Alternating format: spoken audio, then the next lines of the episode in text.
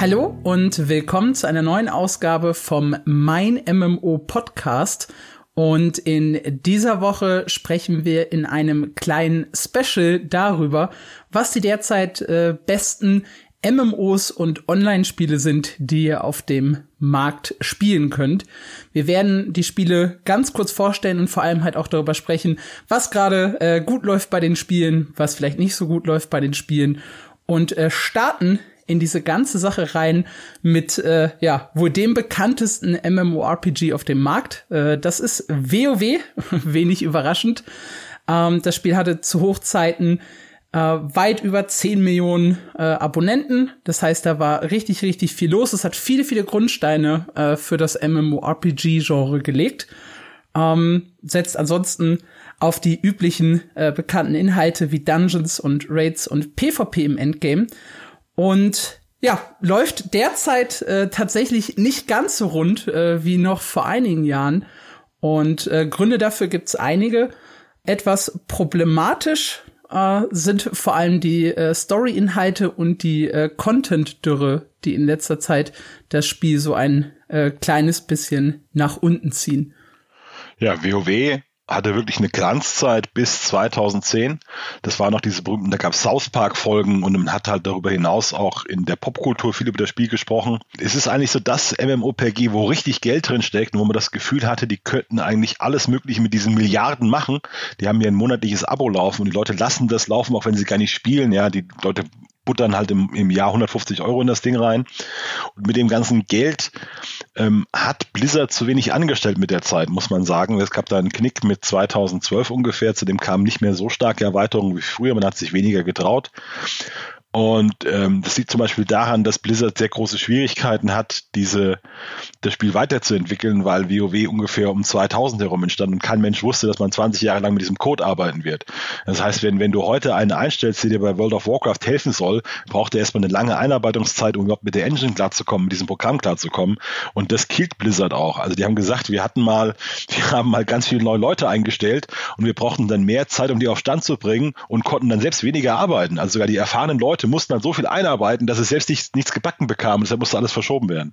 Und das ist halt so, so ein Konflikt, vor dem WoW steht, dass es immer noch riesig ist und die Welt ist ganz toll und die Fans lieben das, aber du hast diese großen Schwierigkeiten, das Spiel weiterzuentwickeln und neue innovative Ideen zu finden. Was mir in den letzten Jahren vor allem negativ aufgefallen ist, das ist diese Einführung von, von neuen Mechaniken, die dann immer zum nächsten äh, Add-on komplett fallen gelassen werden. Sei es die Garnison, die so vor, ich weiß, gar nicht wie viele Jahren eingeführt wurde und nie wieder äh, groß auf den Plan getreten ist, äh, sei es Power Creep durch bestimmte äh, neue Items, die man sich äh, hochgrinden konnte und die dann halt äh, für den nächsten Content wieder komplett irrelevant sind.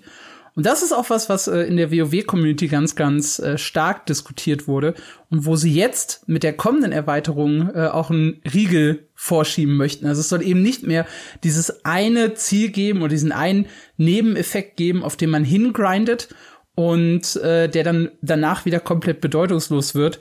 Äh, stattdessen wollen sie sich so ein bisschen äh, back to the basics äh, mit Dragonflight wieder auf äh, Talente, Crafting und so ein bisschen das besinnen, äh, was das Spiel ursprünglich mal groß gemacht hat. Das finde ich eine sehr, sehr interessante und für mich persönlich auch sehr positive Entwicklung des Spiels. Also das Schöne an WoW, was man herausstellen muss, ist es wirklich das MMOPG, was mittlerweile auch für, für Einsteiger ideal ist, um richtig reinzugleiten in die Welt. Also die Welt ist wunderschön aufgebaut. Du hast verschiedene Startgebiete, die du erleben kannst. Die Lore ist mittlerweile riesig. Es gibt da ganz tolle Geschichten. Es hat auch einen sehr schönen Humor, das Spiel. Dieser, dieser Blizzard-Humor, der ist nicht so, der ist so ein bisschen, bisschen gemein, aber nicht so richtig gemein. Alles ist so comic-mäßig. Und es ist halt von der Spielbarkeit muss halt verstehen, die Leute spielen das wie, wie eine Meditation, wie eine Trance. Also wenn du in der WoW-Gilde bist, da locken Leute ein um 19 Uhr nach der Arbeit, dann laufen die da, machen sie ihre Daily Quests, machen sie ihre Twinks, drehen ihre Runden und das ist so einfach Entspannung pur für viele Leute. Du hast dann auch diese, diese Raids, die auch wirklich hardcore gespielt werden. Das sind dann die Adrenalinstöße oder auch PvP, da geht's mal ab. Aber eigentlich ist WoW, das, das Spielen von WoW so ein langer, ruhiger Fluss. Wenn du einfach so durchquestest deine Klassen und machst da, da hast du deinen Rhythmus gefunden, das ist schon ein sehr schönes Gefühl, dass das Spiel wirklich ausmacht. Wo ich so bisschen äh, widersprechen muss, ist tatsächlich der, der Story-Aspekt. Ähm, weil ja, die, die Welt und die Lore von äh, WoW sind großartig, aber es ist so ein bisschen äh, das magisch-mystische äh, für mich verloren gegangen, weil die coolen Geschichten sind eigentlich die von früher. Ja, Arthas war das große Ding, äh, Illidan kam, kam später zurück, also diese bekannten Figuren und diese Geschichten, äh, die man aus, aus Warcraft kennt, äh, so ein bisschen mit, mit Deathwing wurde das Ganze abgeschlossen. Ah, und das war auch für mich immer so lange Zeit so eine Hürde, wieder äh, ja zu WoW zurückzukehren, dass eigentlich diese ganzen coolen Geschichten, die man sich äh, früher erzählt hat, äh, dass die schon zu Ende äh, erzählt sind gerade. Das kannst du, das kannst du ja erleben. Also wenn du anfängst, wenn du wirklich mit WoW jetzt neu anfängst, dann kannst du jeder Zone diese Geschichte erzählen über das Brachland und über, über die Zone und wie es den Elfen geht. Das wird alles so wunderschön erzählt. Also ich kann mich da reinsteigern. Also WoW ist, was wirklich gut gemacht ist, ist, dass eine Zone ist eine in sich abgeschlossene Geschichte, äh, wo dann vielleicht auch ein Gegner aufgebaut wird, gegen den man kämpft und man entdeckt das langsam und löst die Probleme der Leute. Das ist schon ein sehr meditatives, cooles Gefühl, was WoW auslöst. Es hat schon, es hat schon einen Grund, warum das, äh, warum es das größte MMOPG ist, weil das können sie einfach.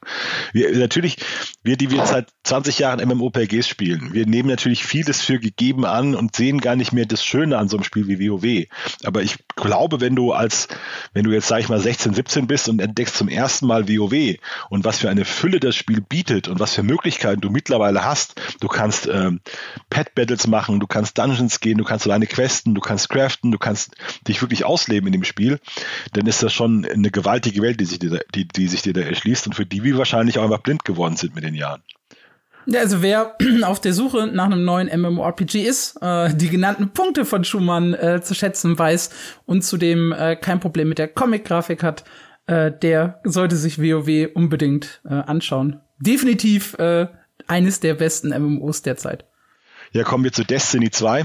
Destiny 2 die beste Beschreibung, die es mal gab, ist, Destiny 2 ist, wir schießen Aliens ins Gesicht, während wir mit unseren Freunden über die Oscars sprechen. Das war die schönste Beschreibung von Destiny 2.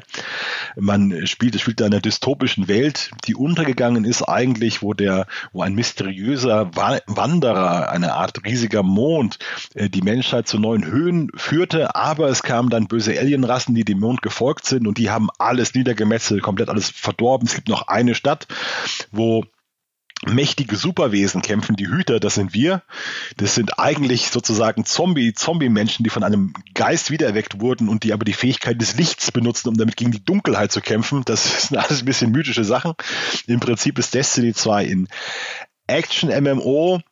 Und das Besondere ist, wo man in MMOs ein Schwert hat und das Schwert hat nur Werte, die sich nicht verändern, äh, hast du in Destiny 2 Waffen und jede Waffe fühlt sich etwas anders an. Du hast Granatenwerfer, du hast Scharfschützengewehre, du hast äh, Impulsgewehre, du hast alle möglichen Arten von Maschinengewehren. Und das Gameplay verändert sich tatsächlich, wenn du eine neue Waffe findest. Ja, wenn ich jetzt in WoW einen neuen Bogen finde, dann schieße ich zwei Millisekunden schneller, merke ich nicht. Wenn du in Destiny 2 eine neue Waffe findest, hat einen anderen Rückstoß, ein anderes Schussverhalten, eine andere Schussgeschwindigkeit, andere Geräusche, andere Grafik. Das ändert wirklich das Spiel.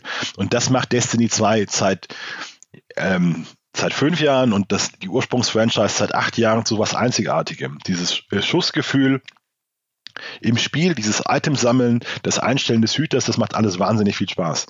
Die negativen Sachen sind, Destiny 2 hat zu wenig Inhalte für ein Jahr. Die Leute würden am liebsten Destiny einlegen und nie wieder aus, die, aus der Playstation rausnehmen, würden das für immer spielen und das geht nicht, weil sie maximal Content für sechs Wochen im Jahr haben, die sie irgendwie auf 52 Wochen äh, ausdehnen, ausdehnen. Und das ist mit den Jahren immer, immer schlimmer geworden, weil Bungie auch ein bisschen das Geld ausgegangen ist nach der Trennung von Activision Blizzard und dann haben sie den Content noch stärker vermanscht. Und das ist auch das Negative. Die Weiterentwicklung von Destiny 2 ist unter den Erwartungen geblieben insgesamt. Die letzte richtig coole Erweiterung kam 2018. Seitdem kommen noch Erweiterungen, aber sie haben nicht mehr die Dimension von früher. Jetzt besser als die, die letzten drei Jahre. Es gab also jetzt wieder zur Zeit einen Aufschwung. Ähm, es gibt aber wirklich, wir, wir haben so eine der größten Destiny-Seiten der Welt. Wir können da stundenlang drüber reden. Ähm, sagen wir mal, es sind einige Designentscheidungen gefallen, die sich vor allem an Spieler wenden, die sehr viel Zeit im Spiel investieren wollen, aber wenig Neues erleben möchten. Also es ist stark in Richtung Grind gegangen die letzten Jahre. Muss man, muss man mögen. Ja, ist sehr polarisierend. Ja, ähm, als Shooter-Experte habe ich auch sehr viel Destiny gespielt und ich mag, dass es ein das Shooter größer geschrieben wird als MMO bei dem Spiel. Aber wie du sagst, es ist ein Nebenbeispiel. Etwas, was man einfach spielt, während man über anderes redet oder über anderes zuhört. Es ist mein Lieblings-Podcast-Spiel. Also ich kann die Story nicht ausstehen. Es ist immer der, die das X kämpft gegen der, die das Y. Der Hüter von dem Licht kämpft gegen die äh, Hive, was auch immer. Schrecklich. Ich hasse die Story. Ich kann sie nicht ausstehen. Deshalb stört es mich kein bisschen, die Dialoge komplett runterzustellen, eine neue Waffe in die Hand zu nehmen und denselben Content immer wieder mit einer neuen Waffe zu spielen. Ja, das hält mich nicht für, eine, für ein Jahr jeden Tag fünf Stunden am PC-Bildschirm, aber es macht Spaß, einfach diesen guten Basis-Content immer wieder ein bisschen anders zu spielen. Die Expansions sind nicht großartig, aber sie geben genug, dass ich immer wieder reingucken möchte. Ist es mein Lieblingsspiel aller Zeiten? Nein. Ist es mein meistgespieltes Spiel aller Zeiten? Ja. Und dieser Kontrast ist eben das Interessante an Destiny und etwas, weshalb ich immer wieder reingucke wenn auch nur für kurze Zeit. Ich habe tatsächlich Destiny 2 mit Freude gespielt, die ersten Jahre und dann so 2019, wo sich von Activision Blizzard getrennt haben, äh, da habe ich in die Erweiterung Shadow Moon reingeschaut und ich bin nach ein paar Stunden ausgestiegen, weil ich das Gefühl hatte, ich mache dasselbe seit Jahren. Also es ist exakt dasselbe. Ich sehe keine neue Idee hier, ich sehe keine neue Landschaft, ich sehe die wirklich dieselben, exakt selben Gegner wie immer und das war mir dann irgendwie zu wenig. Aber während Forsaken, also zum Höhepunkt, die erzählen echt eine gute Story. Also ich fand das wirklich spannend, auch wenn du es blöd findest. Und es, man muss ja auch sagen, die Story ist halt super eigenwillig. Also es gibt dann äh, drei Männer, irgendwo Aliens, die dann zu Frauen werden und die haben Würmer in sich und die Würmer sind Götter und dann liest du so und denkst so, was habe ich denn gerade gelesen? Um was, was, wie, wie, was? Wie, Würmer, Männer, was, was ist hier los? Und dann manche erklären dir dann ganz genau, was hier The Hive und die Schargötter und so weiter sind. Und äh, es gibt ja, es ist spannend, es gibt verschiedene Alienrassen und die eine sind diesen irren, irren Zombie-Mörder-Viecher da. Und dann gibt's auch so Weltraumschildkröten, die eigentlich nur so militaristisch sind und äh, so riesige, die irgendwie alles platt machen wollen mit ihren riesigen Panzern. Und dann gibt's solche zeitreisenden Roboter, die wächst. Und das ist alles so, es ist schon so. Fanfiction. Ja. Das ist Fanfiction von einem Kind im Kindergarten, was einmal Star Wars gesehen hat und einmal irgendwie äh, Dune irgendwie gelesen hat.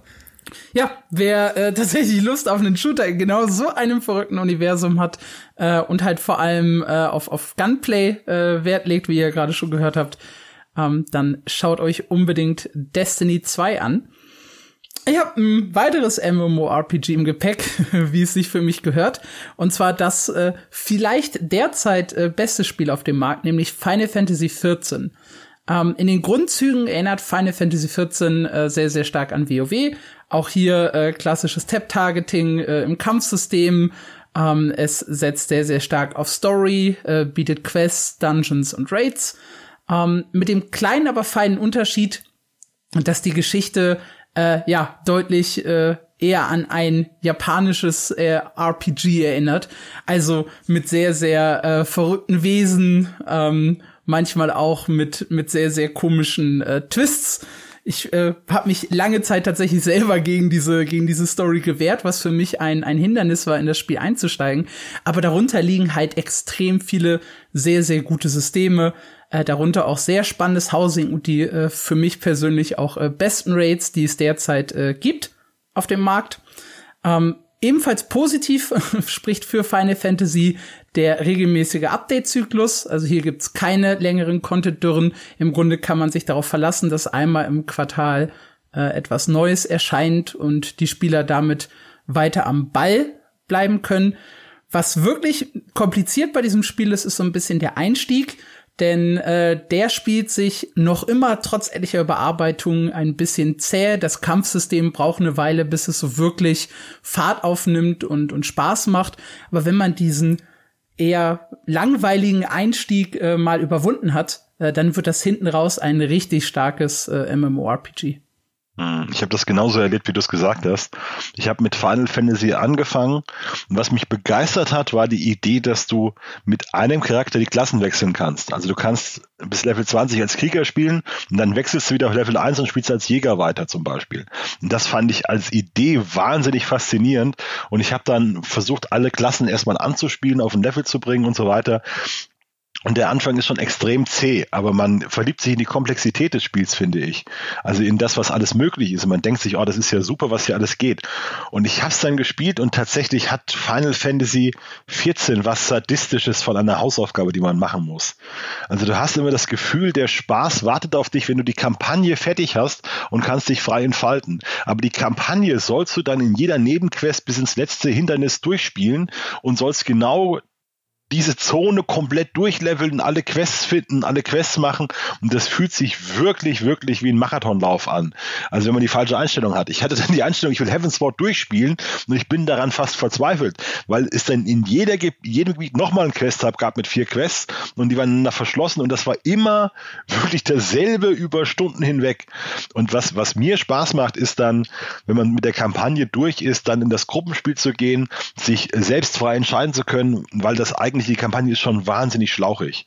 Also ich gehe davon aus, dass die Hardcore-Spieler, wie wir es auch in der Redaktion haben, die machen halt einmal, beißen die auf die Zähne und spielen die Hauptquest durch und danach sind sie eigentlich erst im Endgame und können sich aussuchen, was sie machen und gehen in Raids und spielen mit ihren Freunden und dann wird das Spiel halt richtig gut, finde ich.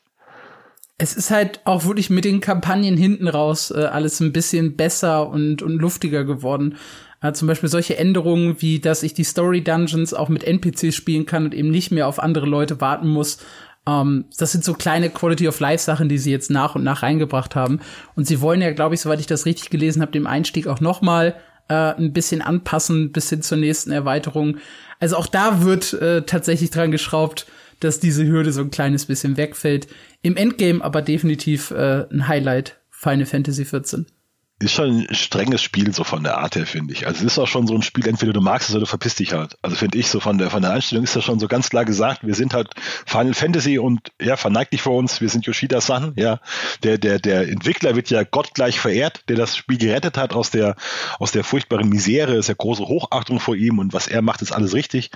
Und das ist schon so auch eine andere Kultur, glaube ich, wie man ein Spiel entwickelt und wie man mit Leuten, wie man an Leute rangeht. Also wie man, wie man das was man so vorgibt. Und die sagen halt, das sind unsere Regeln, das sind unsere Maßstäbe.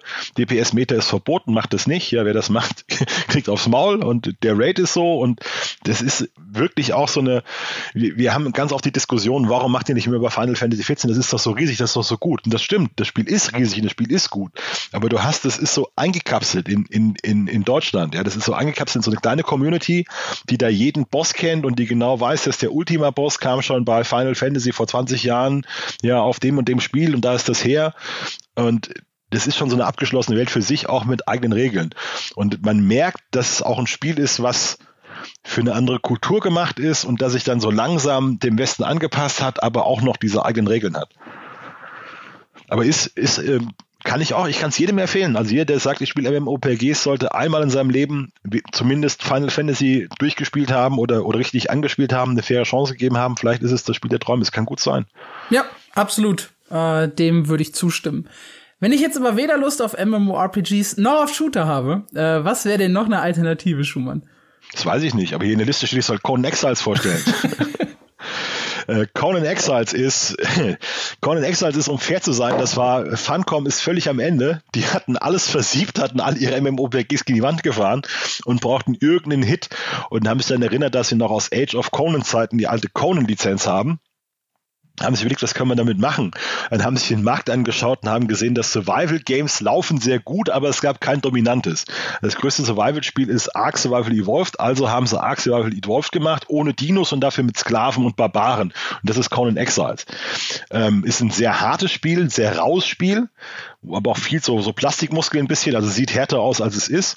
Und die Idee ist, dass du mit nichts an Kreuz genagelt in der Wüste aufwachst, du bist, ex, bist ins Exil geschickt worden, hast dich, was, hast dich alles vergangen und dann befreit dich Conan von dem Kreuz und sagt, komm, mach mal was und dann bist du in dieser Welt und musst dir ein eigenes Schicksal aufbauen. Und du machst das, indem du Sklaven unterjochst und sie zu Fronarbeit zwingst und baust dir dein Imperium auf.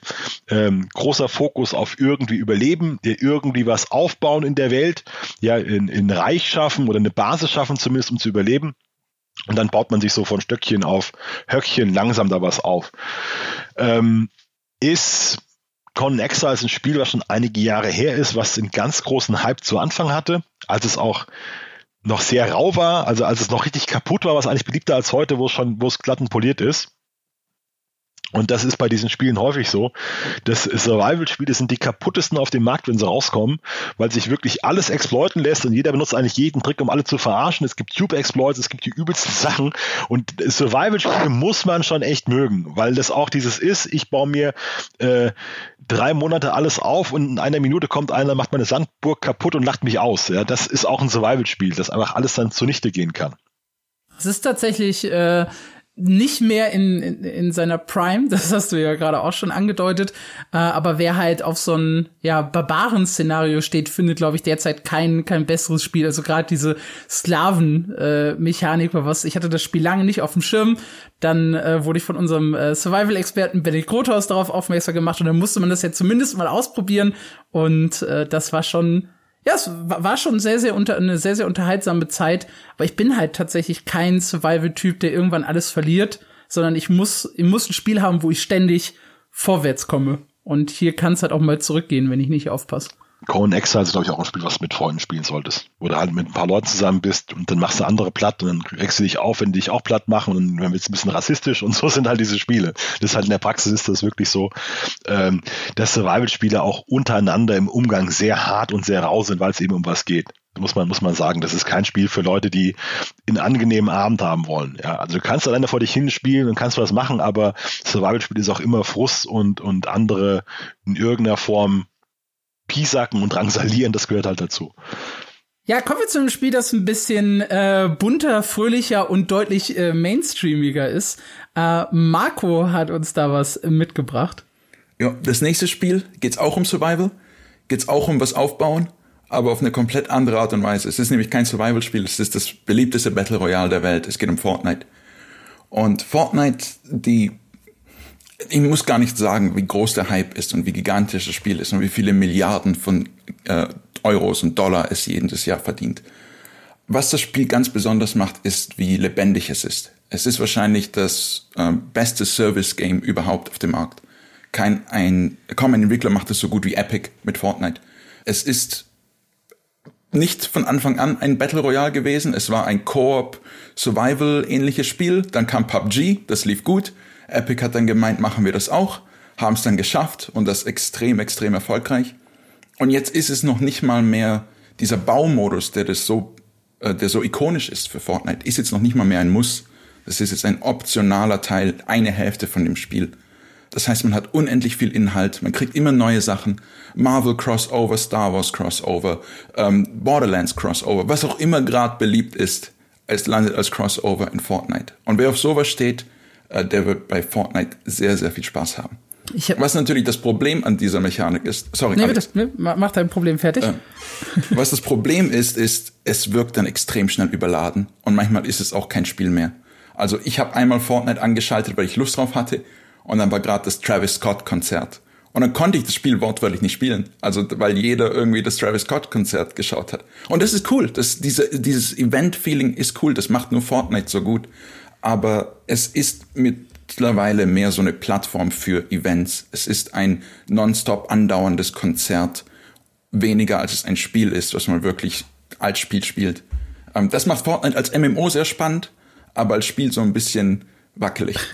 Das ist, das ist sehr, äh, sehr interessant, weil ich bin halt überhaupt kein Shooter-Spieler, aber ich habe Fortnite auf dem PC für eben solche verrückten Events. Ja, ich, ich, ich fand es damals ein Muss, an diesem Travis Scott-Konzert teilzunehmen, einfach weil das jeder gemacht hat. Ja, so, so, so Teil von einer Gruppe von was Verrücktem, was Großem, was Ungewöhnlichem zu sein. Ähm, das war mir dann an der Stelle irgendwo auch wichtig, unabhängig davon, ob ich äh, Shooter oder das Spiel an sich mag. Und äh, das ist für mich äh, tatsächlich was sehr, sehr faszinierendes, wie damals auch mit der mit der Abschaltung äh, der Server kurzzeitig mit diesem schwarze Loch-Event, ähm, wo da das, das das ging ja auch durch äh, alle Bereiche quer durchs Gaming. Ähm, jeder hat darüber diskutiert, unabhängig davon, ob er Fortnite mochte oder nicht. Und das ist für, macht für mich eine sehr, sehr große Faszination an dem Spiel aus. Ja, das beste Marketing wahrscheinlich im Gaming-Bereich. Also ich habe das Spiel da eine Weile nicht mehr gespielt und habe dann einem Twitch-Stream geschaut, wo man auf einen schwarzen Bildschirm geguckt hat, weil man sehen wollte, ob was passiert und wenn ja, was. Das kriegt kein anderer Entwickler hin. Also von der Metaebene ist Fortnite sicher das einflussreichste Spiel. Mikrotransaktionen revolutioniert, äh, wahnsinnig viele Ideen gehabt. Ich finde, auf einer ganz praktischen Ebene zeigt Fortnite, warum das Battle Royale Konzept so toll ist, weil du einfach schweißnasse Hände bekommst, je, je härter so eine Runde wird. Ja, das ist ja der Anfang, du landest, holst dir ein paar Items und der ist eigentlich immer gleich, ist ein relativ geringer Puls.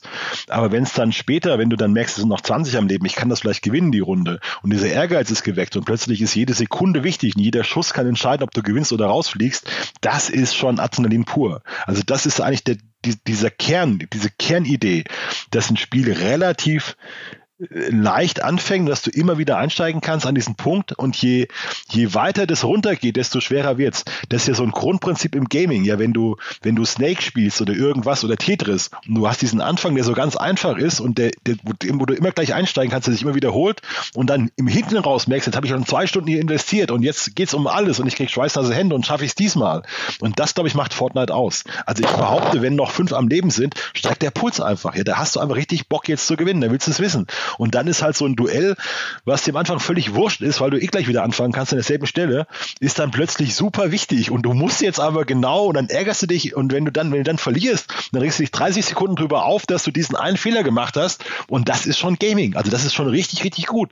Das hat einen Grund, warum Fortnite das mega Spiel war, wegen genau diesen Momenten, wegen dieser Mechanik. Also das erschafft einfach, also Fortnite ist eine Maschine, um erinnerungswürdige Momente im Gaming zu, zu erzeugen, in irgendeiner Form. Und das hast du bei anderen Spielen in der Form nicht, glaube ich. Also da entscheidet sich ein Match sehr früh. Wenn du LOL spielst, da weißt du nach fünf Minuten, ich krieg dir aufs Maul, das wird nichts und dann musst du 20 Minuten durchspielen, bis du dann aufs Maul bekommen hast. Und bei Fortnite kannst du sofort von Minute zu Minute kann sich alles ändern. Und das bringt schon diesen Kick, glaube ich. Ja, wer auf den äh, Kick und auch auf so ein allgemein, äh, ja, sehr, sehr großes und mainstreamiges Spiel steht, äh, sollte Fortnite definitiv im Blick behalten. Ebenso übrigens äh, wie das nächste Spiel auf unserer Liste, äh, das auch mehr als nur Kultstatus erreicht hat, nämlich die Online-Version von äh, GTA. Ja, GTA ist seit Jahrzehnten das böse Spiel. Also das, was man auf keinen Fall spielen darf, weil man da Prostituierte irgendwie überfahren darf und darf mit, mit Gangs und das ist für die, für die Verrohung der Jugend zuständig. Und das war eigentlich über Jahre so ein Singleplayer-Epos, ein Gangster-Epos, ein Rollenspiel.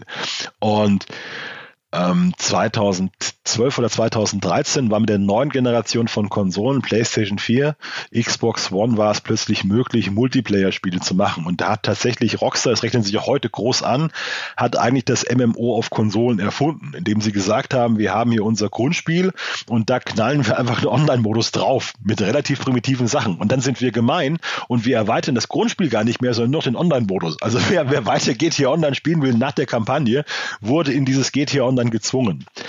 Und das Spiel ist über Jahre sehr gut gelaufen, aber abseits des Mainstreams so ein bisschen. Es kamen dann Erweiterungen, man kann also in dieser Welt mit Freunden spielen, kann sich da gegenseitig abzocken, kann auch Autorennen fahren und so weiter.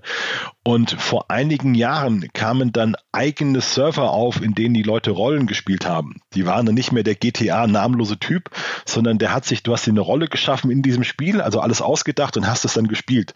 Und das hat zu einem unglaublichen Boom geführt des Spiels auf Twitch und hat dem, hat GTA Online nach vielen Jahren nochmal einen totalen Hype verschafft und es war jetzt in den letzten Jahren tatsächlich eines der größten Spiele auf Twitch, obwohl eigentlich im Spiel gar nicht so viel passiert ist, sondern das ist alles diese Community, die das macht und die sagt, sagt, ich bin hier nicht der normale Typ, ich habe hier einen, ich habe hier einen Burgerladen, das ich betreibe, ich habe meine Angestellten, da kommen Gangster rein, wollen mich abzocken, ich muss das aushalten und so weiter. Und das hat halt diese Kreativität unheimlich befördert. Äh, der Nachteil ist, äh, GTA ist chronisch Cheater verseucht. Also das kann ja jeder erzählen. Die Leute sind, die Leute sind furchtbar miteinander. Es gibt Trolle, die nur kommen, dich zu nerven, um den Tag zu versauen, irgendwelchen fliegenden Motorrädern irgendeinen Scheiß machen, die dich richtig, richtig nerven wollen. Und das ist, äh, ist halt, ist halt bei dem Spiel so. Die Weiterentwicklung ist, muss man auch sagen, GTA 5 ist jetzt, glaube ich, neun Jahre alt. Also Rockstar reißt sich auch kein Bein mehr aus. Das ist für die wirklich die goldene Kuh, die Eier legt. Also das kann man gar nicht hoch genug. Die haben so viel, irre viel Geld mit dem Spiel verdient, das gibt's gar nicht. Äh, und das Grundspiel war schon sehr gut. Jetzt online wird so weiterentwickelt. Die könnten eigentlich, also ja, die haben halt gewonnen. Also Rockstar hat auch das Gaming einfach gewonnen, muss man sagen. Das ist mit, mit GTA 5, das ist ein Mega-Hit. Jetzt warten alle seit Jahren auf GTA 6. Keiner weiß, wann das kommt. Keiner weiß, wie es weitergeht. Aber wahrscheinlich, wenn es kommt, wird es auch so einen Online-Modus geben. Ja, weil er einfach zu viel Geld gebracht hat. Absolute Meme-Schmiede. Ähm, sowohl mit Memes um GTA 6 äh, als auch mit der Tatsache, dass GTA 5 auf drei Konsolengenerationen äh, gelaufen und verkauft wurde. worüber sich heute alle noch lustig machen. Überall ist es teilweise jetzt noch Bestseller. Eine ganz, ganz verrückte Situation. Ja, es reicht. Also, was Schumann gerade gesagt hat mit, es läuft halt und die Leute mögen es. Es reicht, weil GTA hat so eine spannende Welt, hat so spannende Mechaniken du brauchst nicht viel mehr dazu, dass es Spaß macht. Ja, das ist auch der, der Beweis, dass eine Sandbox funktioniert. Dass mhm, du Leuten ja. einfach was hinstellst und die können sich darin schon amüsieren. Das ist nicht bei, bei WoW hat man ja das Gefühl, es muss immer nachgeschoben werden, es muss immer eine neue Attraktion kommen, es muss immer mehr passieren. Und GTA ist halt hier, hier ist die Welt, lebt damit, ja, macht, macht was draus. Das ist bei Rockstar tatsächlich interessant. Es gibt ja auch, die haben auch dieses Cowboy-Spiel gemacht, Red Dead Redemption 2, und da haben jetzt in der Pandemie viele eingeloggt, um die Landschaft zu sehen und sich da, da mal einen Bären zu töten oder um mal ein Reh laufen zu sehen und haben da diese Landschaft genossen. Das musst du erstmal hinkriegen, dass Leute dein, dein Actionspiel spielen, um die Landschaft zu genießen, ja. Und GTA Online ist auch so. Ja? Es ist irgendwie, gibt's da tausend Autos und dann, dann hast du als Ziel, ich will jetzt das neue Auto haben, was jetzt neu gekommen ist, das kostet acht Millionen, ich muss im Casino spielen, muss im Lotto gewinnen, was weiß ich. Ja, also völlig irre Raubzüge planen und so vertreibt man sich da seine Zeit. Das ist auch schon so eine, ja, schon so eine, so eine zweite Welt, in der man halt ein Gangster ist, der Sachen macht, die man im richtigen Leben nicht machen darf. Es gab ja diesen Film Free Guy, wo ein NPC aufwacht, gespielt von Ryan Reynolds, der merkt, dass er in einer Art GTA Online ist, weil er jeden Tag überfallen wird von irgendwelchen Leuten. Und das ist halt echt, ja, GTA Online ist irgendwie, ziehst dir ein Schweinskostüm an, steigst in Porsche und machst einen Raubüberfall. Ja, das ist GTA Online. Und es macht unheimlich viel Spaß. Das kann ich sagen. Ja, ein Spiel, das äh, noch länger existiert als, als GTA Online. Ähm, das ist RuneScape, beziehungsweise in diesem speziellen Fall äh, Oldschool RuneScape als Empfehlung. Ja, das ist ein MMORPG, das seine äh, Wurzeln in den äh, ganz, ganz frühen 2000er Jahren äh, hat und 2013 äh, neu aufgelegt wurde, weil ganz viele Leute gesagt haben, okay, das Spiel hat sich über 13 Jahre ganz, ganz schön äh, stark verändert. Wir wollen aber das Alte zurück, dieses Feeling äh, von RuneScape, das wir in, unserer Jugend hatten und das uns so sehr begeistert hat. Und daraufhin wurde das Spiel äh, zurückgebracht als äh, eigene Version äh, inklusive äh, sehr, sehr alter äh, Grafik und einer eigenen Mobile-Version für die Leute, die es halt direkt unterwegs spielen wollen. Kurios an dem Spiel ist, es wird jetzt in eine neue Richtung weiterentwickelt, also anders als bei WoW Classic, wo halt jetzt immer die alten äh, Inhalte wieder neu aufgewärmt werden, äh, bekommt das Spiel eigene neue Features und zwar nur in enger Absprache mit der Community. Es muss ein neues Feature äh, zu 75 Prozent in der Abstimmung angenommen werden von der Community, damit es ins Spiel reinkommt. Äh, andernfalls wird äh, das Feature halt komplett wieder gestrichen. Und was viele Leute an Oldschool RuneScape fasziniert, das ist halt ja auch dieses in die Welt geworfen äh, zu werden und machen zu können, was man eigentlich will. Und all das fühlt sich zudem noch unheimlich belohnend an. Also wer äh, irgendwie durch New World gelaufen ist und gesagt hat, es hat Spaß gemacht, äh, Bäume zu fällen und, und Steine zu sammeln und ähnliche Dinge, der muss unbedingt mal äh, Oldschool RuneScape ausprobieren. Äh, zwar sind die Sounds und die visuellen Effekte nicht so großartig wie in New World, aber äh, der Grind fühlt sich ständig belohnend an. Also ich hatte kein Spiel äh, in der gesamten Zeit, das ich je gespielt habe, bei dem ich wirklich das Gefühl hatte, äh, ich, ich mache das hier für einen, das Ganze hat einen Sinn, was ich mache, es macht Spaß, was ich mache, auch wenn es am Ende äh, immer dasselbe ist. Und ja, wer allerdings sich so ein bisschen von, von alter Grafik und alter Engine abschrecken lässt und halt wirklich so ein äh, 3D Third-Person MMORPG sucht, das kann Oldschool RuneScape tatsächlich nicht bieten. Dafür ist es aber äh, wirklich eine Erfahrung, die auch jeder MMORPG-Spieler einmal gemacht haben sollte weil es einfach, ja, es ist, es ist ein Stück MMORPG-Geschichte, ja, dieses Spiel. Ja, mit einer total, mit einer total kranken Community, wie man weiß. Also die Community ist wirklich bekannt dafür, dass sie nicht mehr alle hatte. Also das ist, muss man so sagen. Ähm, ist halt auch ein Spiel, was sich ganz viel in den Köpfen der Spielern stattfindet, weil halt grafisch wenig zu sehen ist. Also das muss man halt auch genau wissen. Wir haben da oft so kuriose Geschichten, dass einer ähm, mit viel Geld zum Auktionshaus musste. Genau an der Stelle war so ein Player-Killer, der auf ihn gewartet hat. Also ist schon sehr raus, MMOPG auch in, in vielen Belangen und erinnert auch so an die Frühzeiten. Also so ein Spiel wie Ultima Online geht es in die Richtung, wo alles noch so persönlich war, so im Vergleich zu heute, wo alles noch sehr viel, sehr viel rauer, naher, fieser war, so das Gefühl. Man sollte das aber äh, insgesamt nicht unterschätzen, auch was die Spielerzahlen angeht. Also gerade in den letzten Jahren hat äh, RuneScape durch die Mobile-Version Und auch dadurch, dass sie halt wirklich ständig neue Updates bringen und es sich halt auch wieder so ein bisschen in der Community rumspricht, hey, da ist noch dieses alte Spiel, äh, probiert das mal aus. Äh, tatsächlich sehr, sehr gut äh, wieder zugelegt. Also das sind gut 300, 400.000 äh, Menschen noch pro Tag online. Und das ist halt, äh, ja, auf dem Niveau, auf das sich manch anderes MMORPG wohl wieder zurückwünschen würde man muss halt auch wissen, dass, dass so ein Spiel wie RuneScape ist halt auch für, für zwei Weltländer interessant, die da relativ schlechte PCs haben, wo WoW viel Geld kostet, und dann spielt man das, um auch Geld zu verdienen. So, Marco, du wolltest. Jeder, der zur Zeit von Miniclip und Flash äh, Internet spielen irgendwie einmal im Internet war, hat mindestens einmal RuneScape ausprobiert. Und ich glaube, das war so die Zeit, wo entweder man hat zehn Minuten gespielt und war komplett, wie Alex sagt, man wurde reingeworfen, hatte keine Ahnung, was man tut und war draußen, oder man hat nie wieder was anderes gespielt. Also das ist so ein Hürde-Hot-Spiel. Absolut. Ein Spiel, das äh, nicht Hü oder Hot ist, sondern tatsächlich jeden begeistert hat. Ja, und da gibt's äh, keine Ausnahme auf dieser Welt, da bin ich mir sehr, sehr sicher. Äh, war 2016 Pokémon Go. Ja, äh, ich glaube, so einen, so einen Hype habe ich äh, persönlich noch nie erlebt. Äh, vor allem habe ich es halt auch im, im Real Life erlebt, ähm, wie ich mit ja wirklich Hunderten von Menschen an holländischen Stränden, weil es da überall WLAN gibt, losgezogen bin, um Wasser-Pokémon zu fangen äh, bis heute äh, eine der prägendsten Erfahrungen. Äh, ja, in Pokémon Go lauft ihr tatsächlich draußen durch die Welt, äh, findet äh, zufällig äh, Monster, die ihr fangen könnt, äh, könnt diese mit der Zeit äh, stärker werden lassen, neue Angriffe lernen, äh, ihr könnt Eier ausbrüten mit äh, Freunden, euch bekämpfen oder gemeinsam Raids machen. Eigentlich all das, was man äh, als Pokémon-Trainer äh, auch erleben möchte, äh, ist in der offenen Welt, in der realen Welt äh, inzwischen möglich. Ähm, und ja, hat mir einige der schönsten Gaming-Erfahrungen, glaube ich, beschert, die ich jemals hatte. Äh, auch wenn wir gerade so eine etwas äh, ja langweiligere, uninteressante Phase durchlaufen. Es passiert halt nicht so viel Neues. Man hat so diese regelmäßigen Events, die kommen, äh, Rampenlichtstunden, Community Days und ähnliche Dinge. Es fehlt so ein bisschen die Innovation, aber nichtsdestotrotz, das sehen wir halt auch auf der Seite, äh, Pokémon Go ist noch immer riesig, hat eine unheimlich äh, krasse Community und hat auch, wie gesagt, total verrückte äh, Gaming-Geschichten geschrieben. Also was man Pokémon Go hoch anrechnen kann, ist, dass es die Gaming Welt erweitert hat, weil es wirklich Gaming nach außen getragen hat. Das Gaming ist ja normalerweise sitzt mal im Wohnzimmer, spiele und keiner merkt's. Und Pokémon Go ist, ich renne mit dem Handy wie ein Irrer, indem ich draufstarre durch die Gegend, alle sehen, dass ich das spiele. Und das hat auch eine ganz neue Art, ähm, geschaffen, wie man miteinander umgeht, wie man miteinander spielt. Die haben auch diese Elemente eingebaut, dass du dann um eine Arena kämpfst und du hast dich ein bisschen in der Nachbarschaft, ja, dieser, dieser Typ nimmt immer diese Arena weg, der Arsch, ja, der ist von diesem einen Team, ich bin von dem anderen Team, Team Gelb und Team Rot und Team Blau. Und das sind schon schöne Elemente, um auch Gamer so zusammenzuführen, weil du das halt nicht alles online machst, sondern du musst halt wirklich rausgehen mit dem, mit dem Ding und musst es dann machen.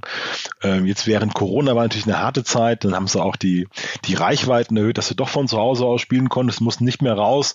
Dann haben einige gesagt, ich will das aber so beibehalten, ist mir viel bequemer, ist auch sicherer, ich werde draußen nicht überfallen von fiesen, äh, von fiesen Schändern. Dann haben gesagt, nee, du musst rausgehen, das ist schon wichtig. Ich habe hier mein Leben verändert, weil ich hier 20 Kilometer gelaufen bin. Ich habe 80 Kilo abgenommen, mir geht's viel besser seit Pokémon Go. Und das sind alles so Sachen, äh, die, die ich sehr interessant fand. Also man hat in den letzten Jahren haben zwei Spiele das Gaming verändert. Das war Fortnite, weil das so Mainstream war weil das viele zum Gaming gebracht hat, die früher Netflix geschaut haben, Musik gehört, die haben plötzlich Gaming gemacht. Und Pokémon Go hat eben so eine ganz andere Generation erschlossen. Es sind ja auch viele, die heute so 30, 40 sind, die vor 20 Jahren mit Gaming, mit Pokémon aufgewachsen sind, dann haben sie es komplett aus den Augen verloren. Und jetzt plötzlich wieder durch dieses Pokémon Go fühlen sich dem wieder verbunden, haben, haben das Handy wieder entdeckt. Und das sind schon super spannende Entwicklungen, ja, weil einfach jeder hat ein Handy und das Handy ist heute leistungsfähiger als die PCs, die besten PCs vor ein paar Jahren. Und dieses, dieses Ding dann irgendwie zum Gaming zu nutzen und auch mit diesen relativ komplexen MMO-Mechaniken zu kombinieren, ist schon was, muss man sagen, das äh, ist wahrscheinlich die Zukunft. Absolut. Und äh, auch kaum ein Spiel, äh, in das ich zwischenzeitlich mehr investiert habe als in Pokémon Go. Und das äh, habe ich zu keiner Sekunde bereut. Allerdings gibt's auch Spiele, in die ich tatsächlich null Zeit investiert habe und dazu zählt äh, das, was Marco äh, jetzt vorstellt und was auch vor allem in der Anfangszeit sehr, sehr kontrovers gesehen wurde. Ich kenne Benedikt Grothaus, unseren Survival-Experten aus der Uni. Ähm, und zu der Zeit haben wir viel zusammen gezockt und dann hat er angefangen, irgendwann mal Spiel Fallout 76. Spiel es. Ich war ein riesen Fallout-Fan. Ich habe alle Fallout-Teile davor gespielt, aber Fallout 76 hat mich kein bisschen angemacht Das hat Grothaus nicht erlaubt.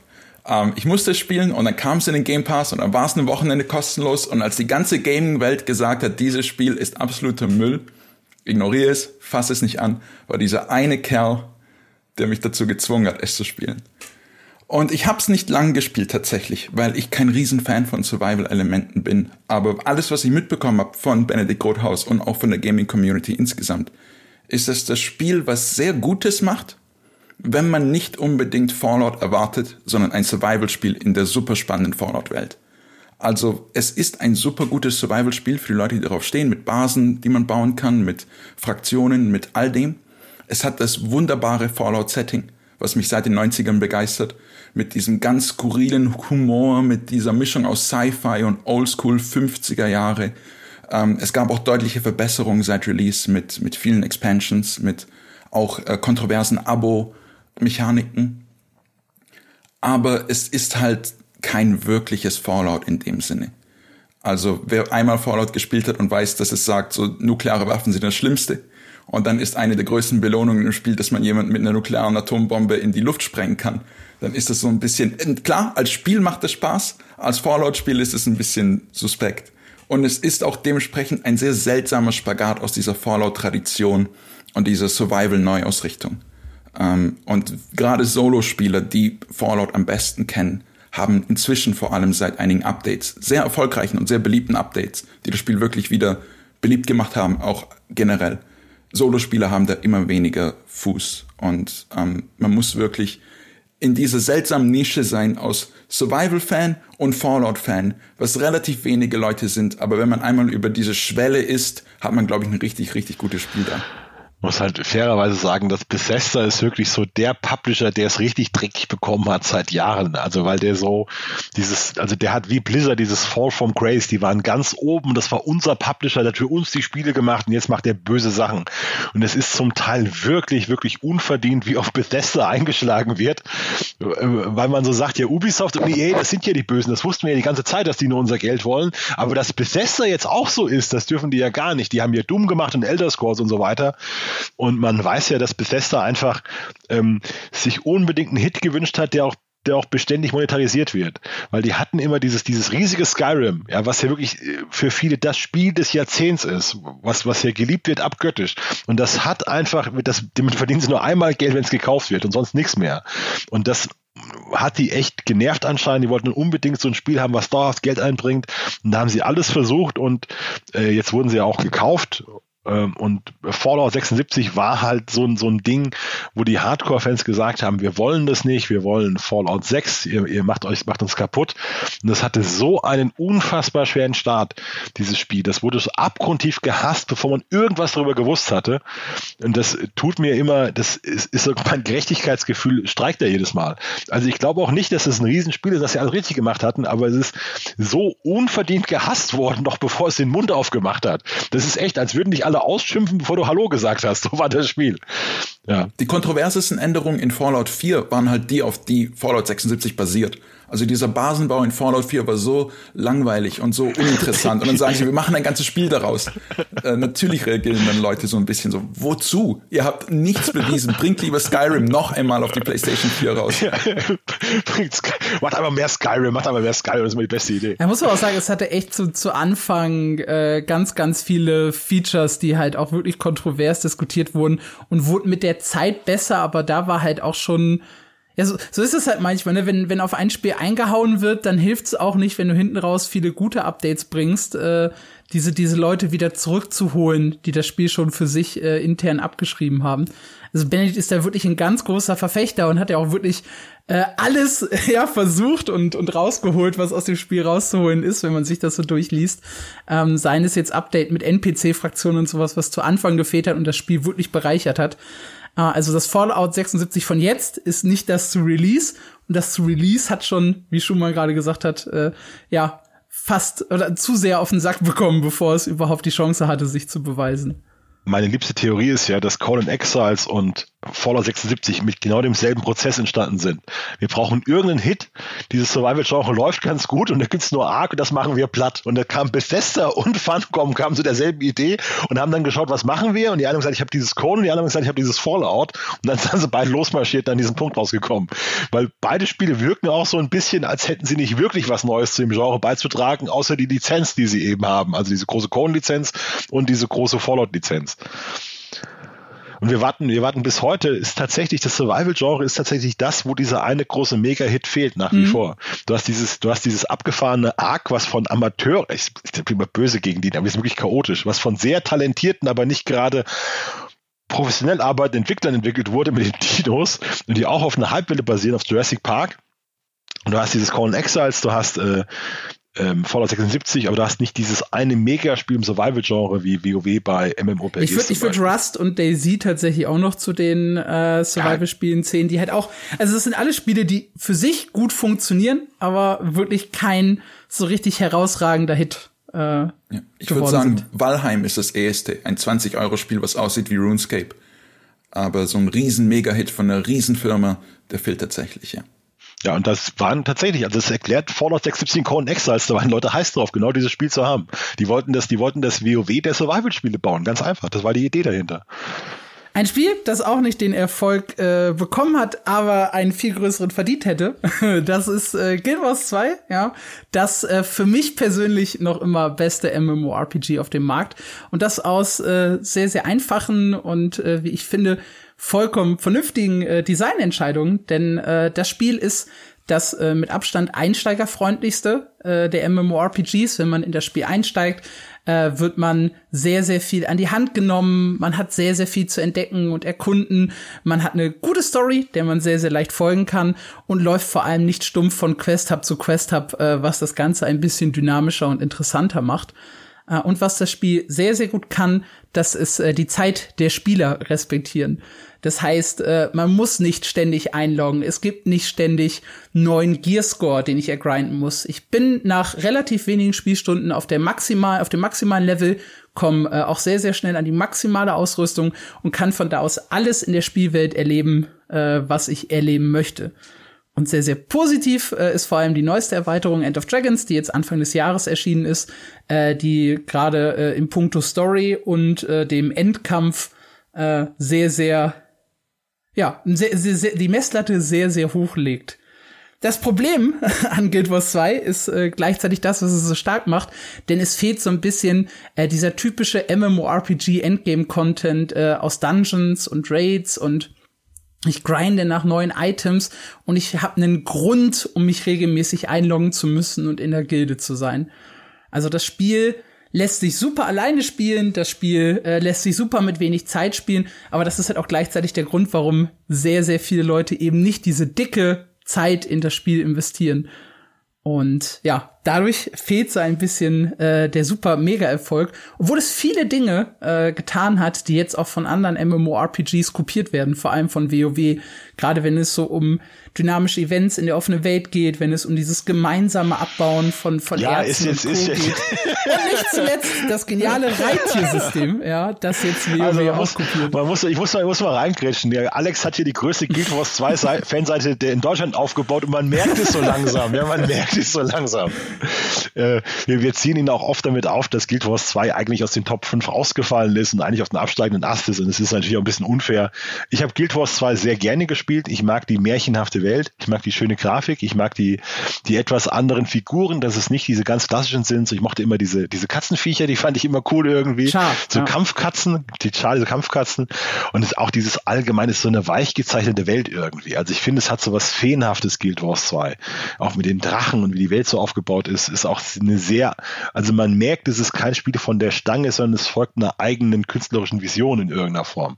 Also ich habe nicht das Gefühl, bei vielen MMORPGs meint man ja, oh, da hat einer WoW gespielt und es hat ihm sehr, sehr gefallen. Sondern bei Guild Wars 2 hast du echt das Gefühl, das ist ein ganz eigener Zweig der MMORPGs, es hat eine eigene, eine eigene Idee.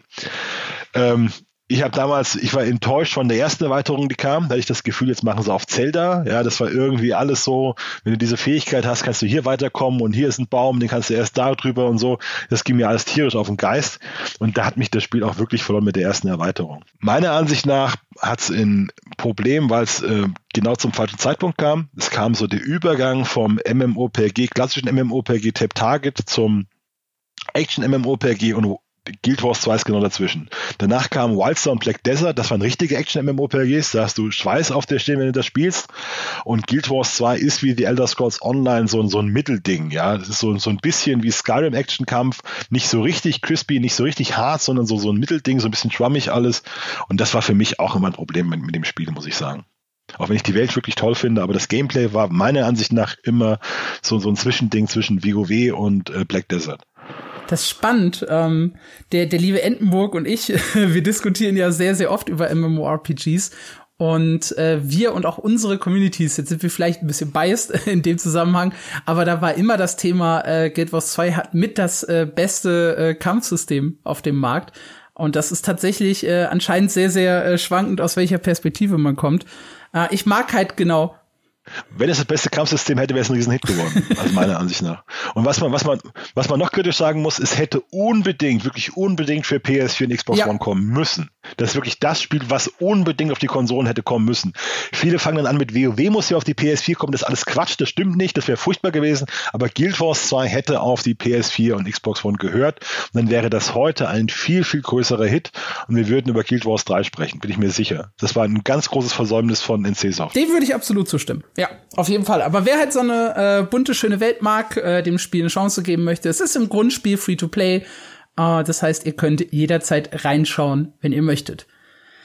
Ein weiteres MMORPG, äh, das äh, Free-to-Play ist und das vor allem äh, den Anfang dieses Jahres dominiert hat, äh, das ist Lost Ark. Lost Ark ist endlich mal ein Spiel, das wirklich dem Hype standgehalten hat. Und man muss wissen, ähm, das erschien schon, wir haben vor, vor Jahren, wirklich vor sieben, acht Jahren kam der erste Trailer und die Koreaner machen ein Spiel so, dass sie das erste Level fertigstellen und es zeigefertig machen, sonst haben die aber nichts und die haben nur diesen Trailer gezeigt von dem ersten Level und das sah fantastisch aus. Also es ist ein ISO-MMOPG, Perspektive wie Diablo 3, aber es passiert halt ganz viel im Hintergrund. Jetzt ist es tatsächlich nach Jahren erschienen, wo es schon viel tot gesagt haben und es hat dem Hype standgehalten. Es war ein Free-to-Play-Spiel, ein hoch, wirklich hochwertiges Free-to-Play-Spiel, wo du du in dieser asiatischen Cyberpunk-Fantasy-Welt hineingeworfen wirst. Und das Besondere ist, wo du in MMOPGs halt einen Mob nach dem anderen tötest, bist du halt bei Lost Ark gleich wie Diablo und hast da zehn Mobs vor dir und haust die mit AE-Fähigkeiten rum und rennst du durch die Level durch und du kriegst da voll diesen Machtrausch, dass du jetzt da drei Quests auf einmal machst. Ähm, mit sehr ungewöhnlichen Klassen zum Teil auch. Und du hast eben diese große MMOPG-Welt, wo du in jeder Zone 8000 Sachen sammeln kannst und überall sind Geheimnisse versteckt und du kannst NPCs anflirten, dich mit ihnen entwickeln und das ist alles schon sehr gut. Der negative Aspekt ist, ähm, dass die, die Kernmechaniken zum Ende sehr grindy werden. Es wird eigentlich von dir verlangt, dass du mehrere Charaktere spielst. Du kannst sie aber auch nicht endlos spielen, sondern du musst dann am Tag dein Pensum machen und diese typischen Sachen, die man von Asien im OPGs kennt, sind in dem Spiel auch äh, vorhanden und brechen dann diesen Spielfluss etwa. Also du bist schon eine bestimmte Art zu spielen gezwungen im Endgame. Ähm, das Positive ist, dass es wahrscheinlich das MMOPGs der letzten Jahre, das am besten weiterentwickelt wurde. Wir wissen, dass in Korea das Spiel äh, sogar noch mal einen Aufschwung erlebt hat nach einigen Jahren und dann noch größer wurde und dass wir auch in Europa erwarten, dass das Spiel die nächsten Jahre über gut stabil weiterentwickelt wird. Es werden mehr Klassen kommen, es werden mehr Content kommen und das Spiel richtet sich wirklich an diese Leute, die sagen, ich spiele jetzt ein MMORPG das ganze Jahr über und investiere da jeden Tag meine x Stunden und mache meine Sachen da drin und habe da meine Guild und baue mir da was auf und dafür ist das Spiel wirklich gut. Was äh, das Spiel auch sehr, sehr gut macht, äh, ist der Umgang mit zusätzlichen Charakteren. Man wird quasi schon fast zu Twinks äh, genötigt, um äh, das Maximale aus dem Spiel rauszuholen. Also während ich in anderen Spielen oftmals halt nur einen Twink hochziehe aus Langeweile oder weil ich mal eine andere Klasse spielen will, äh, profitieren hier auch mein Hauptcharakter äh, davon, äh, profitiert so der gesamte Kader, äh, nennt sich das, also alle Charaktere, äh, die sich auf einem Server befinden. Ähm, ich scheitere dann so ein bisschen als klassischer äh, Third-Person-MMORPG-Spieler an diesen Schlauchleveln. Es ist einfach, ist einfach nicht meins, immer äh, durch ein Gebiet von unten links nach oben rechts zu laufen, äh, meine Aufgaben zu erledigen und dann wieder zu verschwinden. Überall ist die Map so so löchrig. Es gibt einfach Zonen, wo ich nicht hinlaufen kann. Mir fehlt halt einfach so ein bisschen diese diese Immersion und diese äh, Verbindung zu der Spielwelt, was mich so ein bisschen von Lost Ark getrennt hat schon so ein kopflastiges Spiel, finde ich auch, glaube ich. Schon sehr mit, mit, dem Kopf entstanden. Fühlt sich halt nicht so organisch an wie andere Dinge, sondern so auch im Reißbrett entwickelt. Äh, aber es ist wirklich, wirklich gut. Also das ist eigentlich das Spiel, was sich viele Hardcore-MMORPG-Spieler gewünscht, gewünscht haben. Mit Content ohne Ende, mit, mit starker Weiterentwicklung, mit neuen Ideen, neuen Ansätzen. Und äh, es hat tatsächlich diese eingestaubten MMORPG-Idee, wo man das Gefühl hatte, seit Jahren, es passiert nichts mehr. Also mit, mit alle kopieren WoW und nichts passiert. Und da hat ähm, Lost Ark wirklich eine neue Richtung gegeben. Also es war jetzt eigentlich das, wirklich das frische Blut, was man sich im Genre gewünscht hat, nachdem New World ähm, die, die den Leuten Appetit gemacht hat, aber den Hunger nicht stillen konnte, sag ich mal so. Ein Spiel, äh, das tatsächlich äh, auch für einen großen Hype gesorgt hat, aber äh, im Vorjahr oh, das ist sogar schon zwei Jahre her, das ist schon zwei Jahre her, ne? 2020 äh, für einen großen Hype gesorgt hat. Das ist das äh, Battle Royale zu Call of Duty. Ja, Call of Duty Warzone ist ein interessantes Experiment für Activision, weil das das erste Spiel ist in der Call of Duty Serie, was für länger als ein Jahr entwickelt wurde. Und man merkt es im Spiel an. Also es kam raus zu einer sehr glücklichen Zeit aus Activision Sicht, nämlich gerade zum Anfang der Pandemie. Und es kam mit diesem großen Namen raus, Call of Duty. Und da haben sich die Leute drauf gestürzt. Und zu Recht, also das Spiel ist wirklich gut. Es hat wirklich dieses besondere, einzigartige Call of Duty Gameplay äh, mit ein bisschen längerer Time to Kill, weil es eben Battle Royale ist, aber mit ganz interessanten Kniffen, äh, wie den Loadouts, wie dem Gulag, Sachen, die man so in Battle Royales noch nicht gesehen hat. Und natürlich, es hat extrem viele Waffen. Also damals mit Modern Warfare hatte es alle Modern Warfare Waffen. Und äh, die machen Spaß zu spielen. Es macht Spaß, sie zu modifizieren, genau auf seine ähm, ja, seine Bedürfnisse anzupassen, daraus einen Laserbeam zu machen, was auch immer. All das macht Spaß, all das ist super, all das hat es vor allem im ersten Jahr zu einem richtig beliebten Titel gemacht. Und jetzt hängen viele Leute aber dran, weil es eben so Spaß gemacht hat, aber das Spiel stagniert. Also obwohl immer neue Änderungen dazukommen, wie eine neue Map, wie jetzt King Kong und Godzilla, irgendwie kommen diese Änderungen nicht so gut an. Und dann gibt es seit Jahren Probleme mit Cheatern, es gibt seit Jahren Probleme mit Bugs, mit Balancing. Es fühlt sich immer so an, dass selbst wenn sich die Map ändert, selbst wenn neue Waffen dazukommen von den neuen Call of Duty Spielen, es spielt sich gleich. Es hat dieselben Probleme, es hat dieselben Mechaniken, diesen selben Rhythmus. Das kann Spaß machen, der, diesen ähm, bekannten Rhythmus jeden Abend einmal einzuloggen und das zu spielen, was man kennt. Aber es ist überladen. Es ist so überladen, dass es die Entwickler selber zugegeben haben. Es funktioniert nicht. Wir haben zu viele Waffen im Spiel die nie gedacht waren, dass sie im Spiel sind. Wir müssen jetzt Tabula Rasa nochmal alles von vorne mit Warzone 2, was dieses Jahr kommen soll. Äh, es hat eine Identitätskrise, so einfach muss man sagen. Also momentan steht es zwischen Warzone 1 und allem, was dazu kam in den Jahren und Warzone 2, was kommen soll. Es macht Spaß, es ist gut, aber aktuell ist es sehr schwierig, ähm, es jenseits von dem zu loben, was es schon immer gut gemacht hat.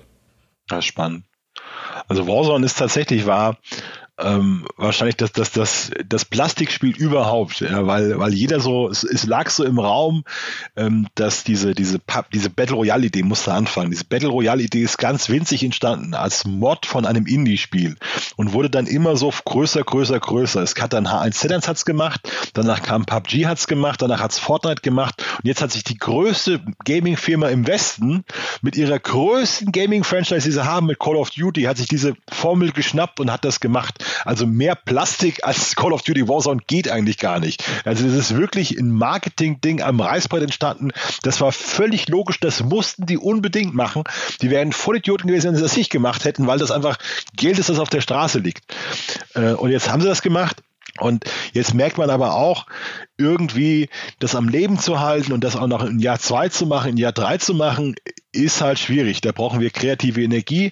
Die hatten als einzige Idee im Genre oder als eine der wenigen Ideen hatten sie dieses Gulag. Also man tot ist man nicht tot, sondern kommt in so ein Eins gegen Eins in, in die Knastdusche und muss dann über Überleben kämpfen. Oder man hatte auch Ideen wie vorgefertigte Loadouts, die man im Spiel findet. Ähm, und das ist aber vielleicht, um ein Spiel am Leben zu halten, ein bisschen wenig. Also wenn man überlegt, Fortnite hatte halt ist halt wirklich super kreativ mit den Ideen, die übertreibt es vielleicht ein bisschen und Call of Duty hat da vielleicht zu wenig einfach. Call of Duty war so die Idee, naja, wir haben hier diese Mechanik, Leute lieben seit Jahrzehnten unsere Mechanik und unsere, äh, unser Shooter-Feeling, dieses Military-Feeling, dass man hier Krieg spielen kann, in Anführungszeichen. Und das muss doch eigentlich reichen. Und man merkt jetzt nach ein paar Jahren, es reicht halt nicht. Also muss da schon mehr bieten. Die Loadout-Mechanik ist so ziemlich das Interessanteste für mich am Spiel. Battle Royale zeigen sich, äh, zeichnen sich eigentlich dadurch aus, dass sie immer zufällig sind. Dass du nie weißt, welche Waffe du hast, dass du nie weißt, mit welchen äh, Tools du kämpfen musst.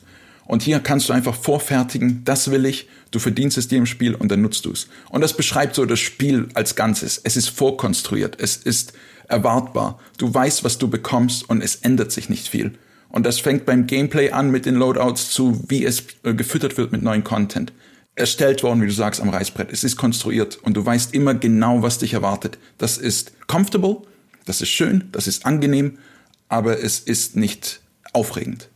Unser Shooter-Autor Mike Schneider sagt ja auch immer, er würde sich äh, manchmal wünschen, dass das äh, Warzone so ein paar Schritte und verrückte Ideen macht, äh, wie es wie es Fortnite tut, einfach um halt äh, frischen Wind da reinzubringen. Und das ist halt bisher noch nicht passiert.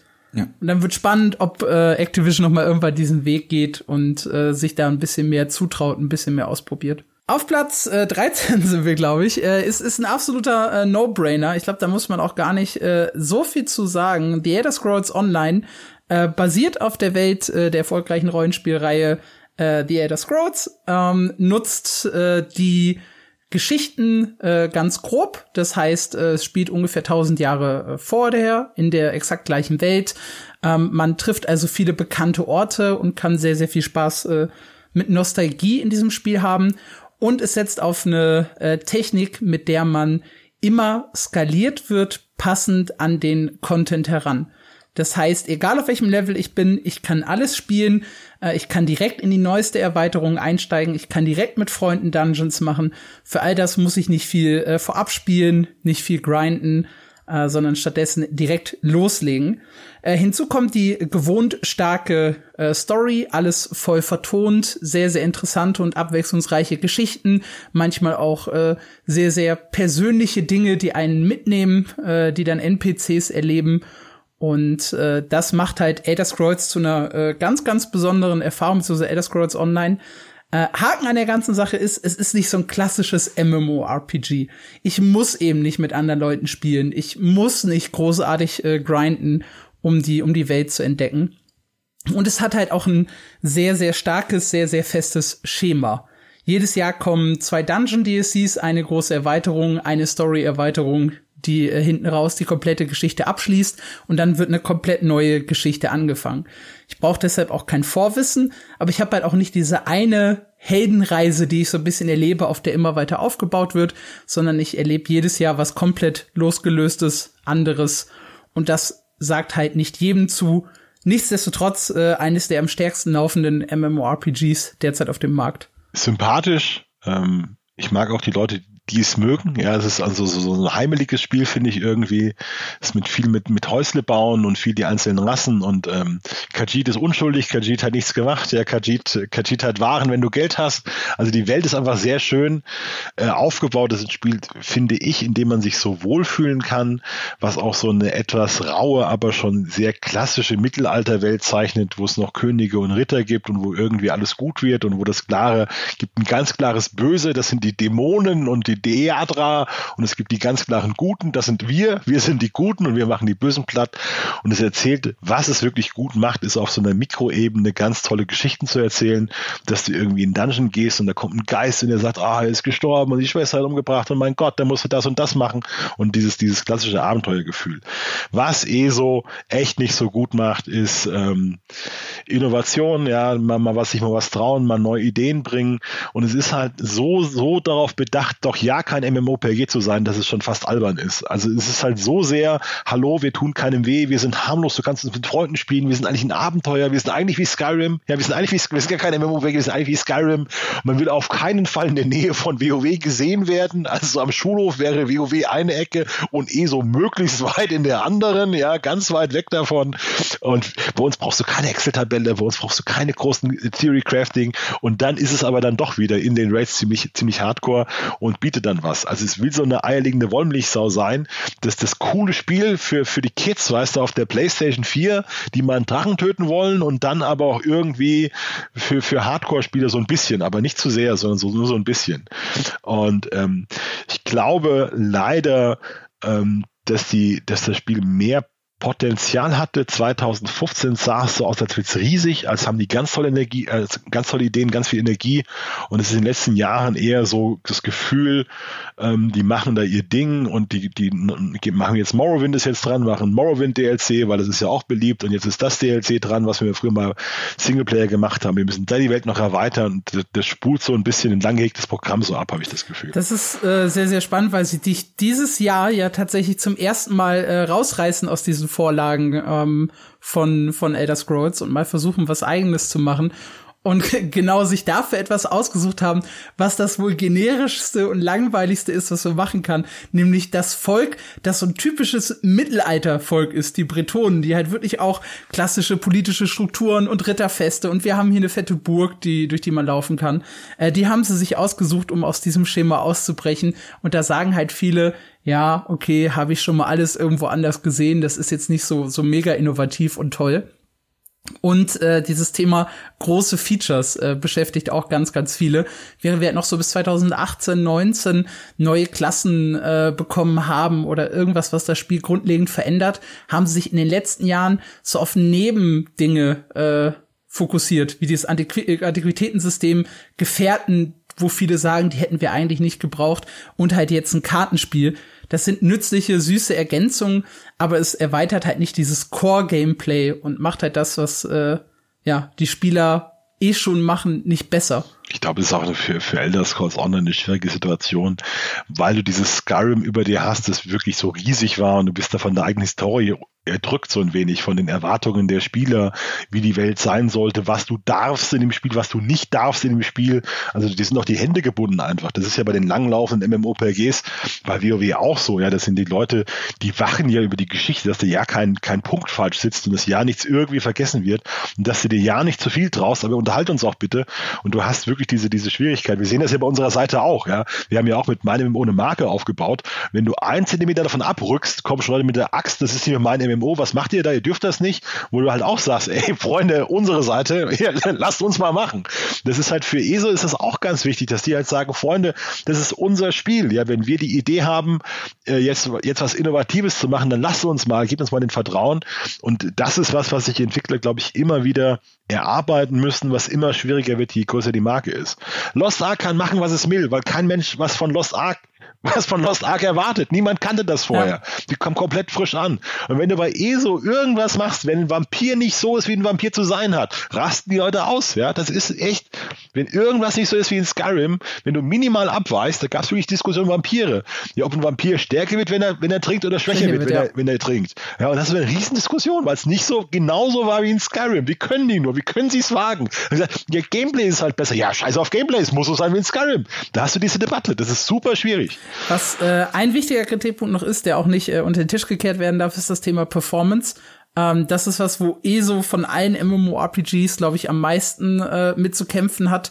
Äh, Gerade wenn es in, in große PvP-Schlachten wie Cyrodiil geht, wo sie ja eigentlich mal Wert drauf legen wollten, drei Fraktionen treffen aufeinander, Kämpfe um Festungen, äh, das ist halt mit, mit Lags und äh, unheimlich vielen Problemen verbunden. Aber auch abseits davon, wenn sich viele Spieler äh, treffen oder wenn halt der Rechner tatsächlich nicht mitmacht, ähm, dann ist die Performance ein ganz, ganz großer äh, Kritikpunkt bei ESO, an dem sie auch fairerweise schrauben, aber halt auch schon seit vielen, vielen Jahren. Das war immer Geschichten bei ESO zum Start. Da gab es im PvP-Gebiet irgendeine Kombination aus bestimmten Skills und Vampirfähigkeiten. Du konntest so ein allmächtiger Vampir werden, der Hunderte gleichzeitig killt. Das hat Leute total verrückt gemacht. Du konntest ein Vampirkaiser werden, unsterblicher Vampirkaiser, der da alle, ja, egal, schon ewig her. Ja, auf, auf, jeden Fall ein Spiel für, für Story-Liebhaber, äh, Elder Scrolls-Fans und es lässt sich wirklich hervorragend als Singleplayer spielen. Ähm, es ist, äh, ja, auch da eine Empfehlung. So, äh, ein Spiel, das äh, so ein bisschen aus all dem rausbricht, äh, was wir bis jetzt hatten, ähm, ist Path of Exile. Äh, auch ein unglaublich erfolgreicher Titel. Was macht das Spiel aus und warum ist es cooler als Diablo? Ja, weil es unbedingt cooler als Diablo werden wollte. Das ist äh, Path of Exile von verrückten Neuseeländern gemacht. Man muss wissen, Neuseeländer sind wie alle Inselbewohner grundsätzlich erstmal irre und verrückt und machen ihr eigenes Ding. Und die hatten sich da als, als Gegenbewegung zu Leuten, denen Diablo 3 zu bunt war, äh, zu bunt und irgendwie zu, weiß ich auch nicht, zu, zu casual, zu wenig komplex, haben die gesagt, wir machen jetzt das Spiel, das Diablo 3 hätte werden sollen. Wir nehmen Diablo 2 und machen da weiter mit MMOPG-Mechaniken und haben da tatsächlich ein sehr komplexes Spiel mit unglaublich vielen verschachtelten Systemen und Progress-Systemen entworfen, wo du deinen Charakter stundenlang über so einen riesigen Plan weiterentwickeln kannst und haben das Path of Exile genannt. Und im Kern ist es aber Diablo. Also du hast diese ISO-Perspektive, du hast tausend Fähigkeiten, tausend Klassen. Ähm, und das Highlight ist, dass ungefähr, ich weiß, glaube ich, glaub, viermal im Jahr kommt eine neue Season, neue Liga nennen sie das. Also im Prinzip eine Erweiterung, wo es dann richtig abgeht, wo man dann in eine Liste aufsteigen kann, wo sich alles drauf konzentriert. Und äh, sobald das mal rum ist, nach einigen Wochen, ist auch wieder Pause im Spiel eigentlich. Also es ist so ein typisches Spiel, das du so schubweise spielst. Für, für zwei Wochen, alle vier Monate wird das gespielt. Ähm, dann diskutiert man da ewig drüber, welche Erweiterung jetzt besser war. Und das kommt schon sehr gut an. Negativ ist, ähm, grafisch ist es nicht so toll. Äh, von den Produktionswerten ist es, glaube ich, meiner Ansicht nach jetzt nicht so hochwertig wie ein AAA-Spiel.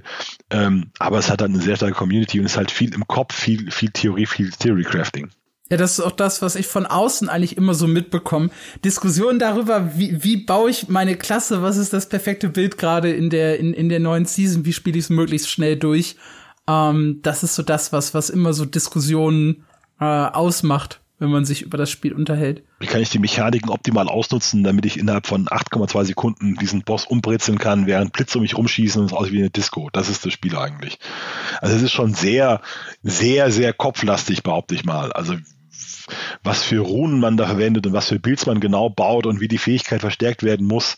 Und dann baut man sich so eine Class Cannon und wenn man da zuschaut, also man versteht wirklich nicht, warum Anne jetzt in 3,3 Sekunden umfällt oder, oder am Leben bleibt. Und dann hat es irgendwie, wie gerade die Lebensabsaugung funktioniert und wie der Mana-Schild hält und so. Das muss man, glaube ich, schon spielen, um das zu verstehen, was da genau passiert. Ja, aber ist halt für, für manche Leute ist Path of Exile genau das Spiel, was sie immer wollten. Das ist, finde ich, auch völlig verständlich, weil es halt wirklich so, äh, die, die haben sich genau eine Nische ausgesucht. Diablo 3 ist riesig, hat aber viele Erwartungen nicht erfüllt und Path of Exile ist, wir machen das Spiel für diese, für genau diese Leute und wir machen wir es sehr, sehr gut. Das ist wie Warframe. Warframe ist genau so ein Spiel. Wir machen für eine kleine Nische genau ihr perfektes Spiel und die lieben es dann. Mhm. Und alle anderen schauen drauf und sagen, naja, ist irgendwie ein bisschen lahm und, und die sagen aber, nee, Warframe ist das beste Spiel aller Zeiten und ihr versteht das nur nicht, ihr seid alle doof und das ist großartig. und Path of Exile ist auch so. Also für die Leute, die das lieben, ist das, ist das ein großartiges Spiel. Die verbringen da viele Stunden damit und das muss man wahrscheinlich einfach ausprobieren und dann sagen, entweder ich mag's oder es ist mir zu grau in grau und ich verstehe hier nichts, ich bin raus. Ist, generell ist dieses äh, Hack and Slay, diese, diese ganze Ecke, Diablo 3, Path of Exile, Lost Ark auch, ist eine komplett hungrige, hungrige Ecke, wo jeder mehr will, was, was Leute wirklich lieben und wo man das Gefühl hat, da ist der Drops noch nicht gelutscht, da ist noch mehr drin, da muss noch mehr kommen. Das ist, weil da so viel möglich ist in dieser Ecke. Path of Exile wird jetzt auch äh, in zweiten Teil bringen. Das ist aber kein richtiger zweiter Teil, sondern einfach nur, wir fangen nochmal neu an, wir machen was Großes, was Großes Neues sozusagen. Und das äh, soll in ein paar Jahren erscheinen. Vielleicht kannst du dann nochmal diesen ganz großen Durchbruch schaffen, weil es schon extrem erfolgreich ist, aber eben sehr erfolgreich in einer Nische im Vergleich zu sehr erfolgreich in, im Mainstream. Das ist dann nochmal eine andere Sache. Haben die auch immer gesagt, Diablo 4, die vergleicht uns mit Diablo 4, wir müssen mal realistisch sein, also Blizzard verkauft an einem Tag so viel wie wir in zwei Jahren, haben sie so mehr oder weniger gesagt. Also wir müssen mal, wir wir können uns aber nicht mit, mit Blizzard messen, weil die einfach viel, viel größer sind als wir und noch viel erfolgreicher. Aber wir machen das bessere Spiel. Das war das schwang so mit. es ist äh, eigentlich die, die, die bessere und wichtigere Einstellung, ja. Ein Spiel, das äh, auch sehr, sehr groß geworden ist, aber äh, auch sehr, sehr kontrovers diskutiert wird, das haben wir zum Abschluss äh, hier für euch noch in der Liste. Und zwar das MMORPG Black Desert. Ähm, wohl zu Anfang die Definition eines äh, Sandbox-Spiels. Man wird quasi in eine äh, raue Welt geworfen. Man hat so ein paar Anfangsquests, die einen mal an die Hand nehmen und, und so ein paar Dinge erklären. Aber im Großen und Ganzen heißt es relativ schnell, hier, das ist die Spielwelt, geh los, geh grinden, äh, such dir irgendwas zu tun. Und davon gibt's tatsächlich eine Menge. Äh, eines der Highlights des Spiels für mich ist immer dieses äh, Life-Skill- und Wirtschaftssystem. Also die Tatsache, dass ich mir äh, Bauarbeiter bzw. Äh, Feldarbeiter holen kann, die für mich Kartoffeln anbauen. Äh, die Kartoffeln wiederum transportiert ein anderer äh, Arbeiter in mein Lager. Aus meinem Lager holt der nächste Arbeiter raus und braut dann Bier draus und das Bier kann ich entweder selber konsumieren oder halt auf dem Markt verkaufen und damit Geld verdienen. Das ist halt was, äh, ja, schon schon schon Wirtschaftssimulationsmäßiges, was Black Desert bietet. Und wer darauf hat, keinen Bock hat, äh, hat noch viele andere Möglichkeiten, sei es das Farmen von Ausrüstung, das Design eines eigenen Hauses, Schiff bauen und die Welt bese äh, besegeln, bis hin am Ende zu PvP und Schlachten um Außenposten, ist eigentlich alles drin. Womit Black Desert viele überzeugen konnte, das war halt die Grafik äh, und vor allem auch dieses actionreiche Kampfsystem. Also Black Desert hat mit die meiste äh, Dynamik, die so überhaupt äh, möglich ist, was das Kämpfen angeht. Im Gegenzug aber dafür auch teilweise sehr, sehr überladene äh, Animationen, was äh, nicht jedem zusagt. Äh, das Problem an dem Spiel ist, dass halt sehr, sehr viele Leute schon schnell aussteigen, gerade wenn ihr so ein klassisches äh, Theme Park MMORPG sucht mit einer Story, das euch an die Hand nimmt äh, und dass es halt zum Endgame hin sehr sehr grindy wird. Also äh, das Aufwerten von Ausrüstung kann schief gehen, äh, es kann sogar die komplette Ausrüstung kaputt machen. Also man braucht da sehr sehr viel Frustresistenz oder im Zweifelsfall ein kleines bisschen Echtgeld, äh, um halt die Chancen auf kaputte Ausrüstung äh, zu reduzieren. Ähm, und das wird halt auch kritisiert. Nichtsdestotrotz, es gibt regelmäßig neue Erweiterungen. Äh, zuletzt kam eine große Wintererweiterung heraus, äh, die sogar den Einstieg vereinfacht hat. Jetzt gibt's ein paar mehr Quests. Es gibt so ein Board, an dem man sich orientieren kann. Was sind so meine Aufgaben, die ich im Spiel machen kann? Das macht's ein bisschen leichter, ein bisschen angenehmer. Und womit ihr sicher sein könnt, jedes Jahr kommen zwei bis drei neue Klassen, in denen ihr euch dann austoben könnt. Black Desert war für mich damals, als das rauskam, wirklich ein Kulturschock, weil das aus Korea kam und ganz neue Ideen hatte. Und was mich damals getriggert hat, ist, dass du, dass das Spiel eigentlich von dir erwartet, dass auch wenn du, wenn du ausloggst, dass der Rechner läuft und angeschaltet bleibt noch irgendwas im Spiel passiert. Weil du passiv leveln kannst, indem du angelst, indem du Routen abreißt. Und es ist auch so, dass deine, dass deine Wirtschaftssklaven, was du eben beschrieben hast, die arbeiten nur, wenn das Spiel läuft. Das heißt, eigentlich musst du statt den Rechner auszumachen, das Spiel noch anlassen und dann läuft über Nacht der Rechner, damit deine Leute optimal funktionieren.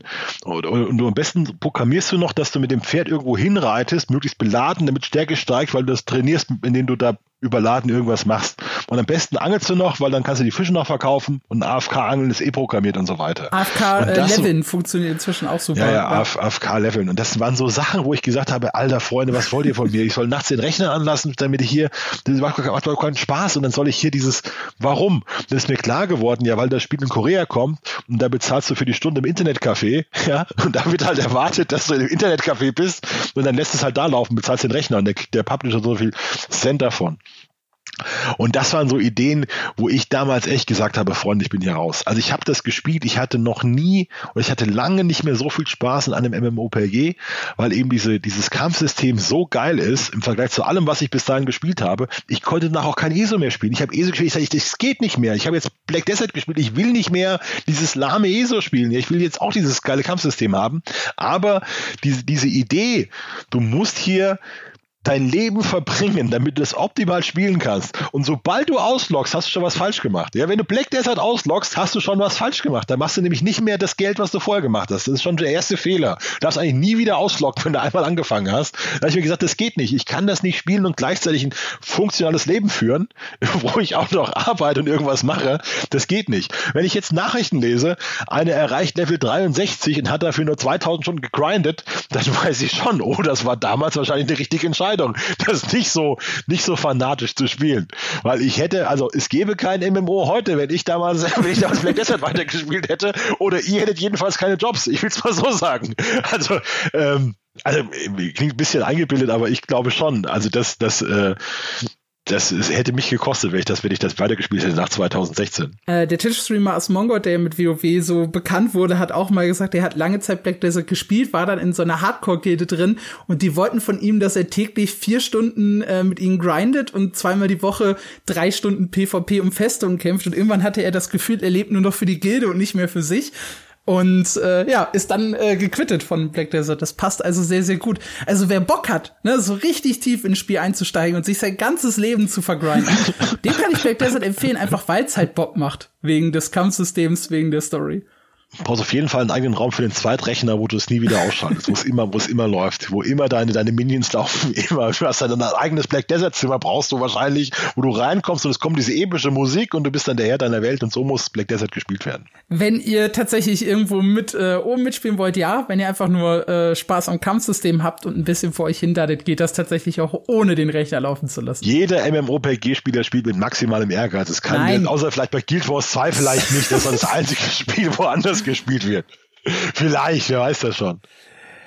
Gut, äh, Schumann äh, lade ich nicht mehr ein, wenn wir noch mal über MMORPGs sprechen, ja. Der ist mir zu negativ. Äh, nein, Quatsch. Ähm, das war ein kleiner Ausblick darauf, ähm, ja, was derzeit so die besten und abwechslungsreichsten Spiele auf dem äh, Markt sind. Das war natürlich nur äh, bezogen auf, auf MMOs. Äh, es gibt noch äh, Dutzende weitere, über die wir auch regelmäßig äh, berichten. Wenn ihr übrigens die Spiele noch mal nachlesen wollt, äh, gibt's den Artikel bei uns auf der Webseite. Der heißt äh, die 15 besten MMOs und MMORPGs äh, 20 22. Da ist dann auch noch mal ausführlicher das Spiel beschrieben. Da könnt ihr euch ein bisschen Gameplay anschauen. Eigentlich der perfekte Artikel, der äh, diesen Podcast äh, begleitet, wenn ihr das haben möchtet. Und dann war's es auch äh, für, für diese Woche wieder mit dem Podcast. Äh, denkt daran, äh, egal wo ihr uns hört, egal auf Spotify, iTunes und Co., äh, gebt uns gerne eine Sternebewertung, wenn euch das Ganze gefallen hat.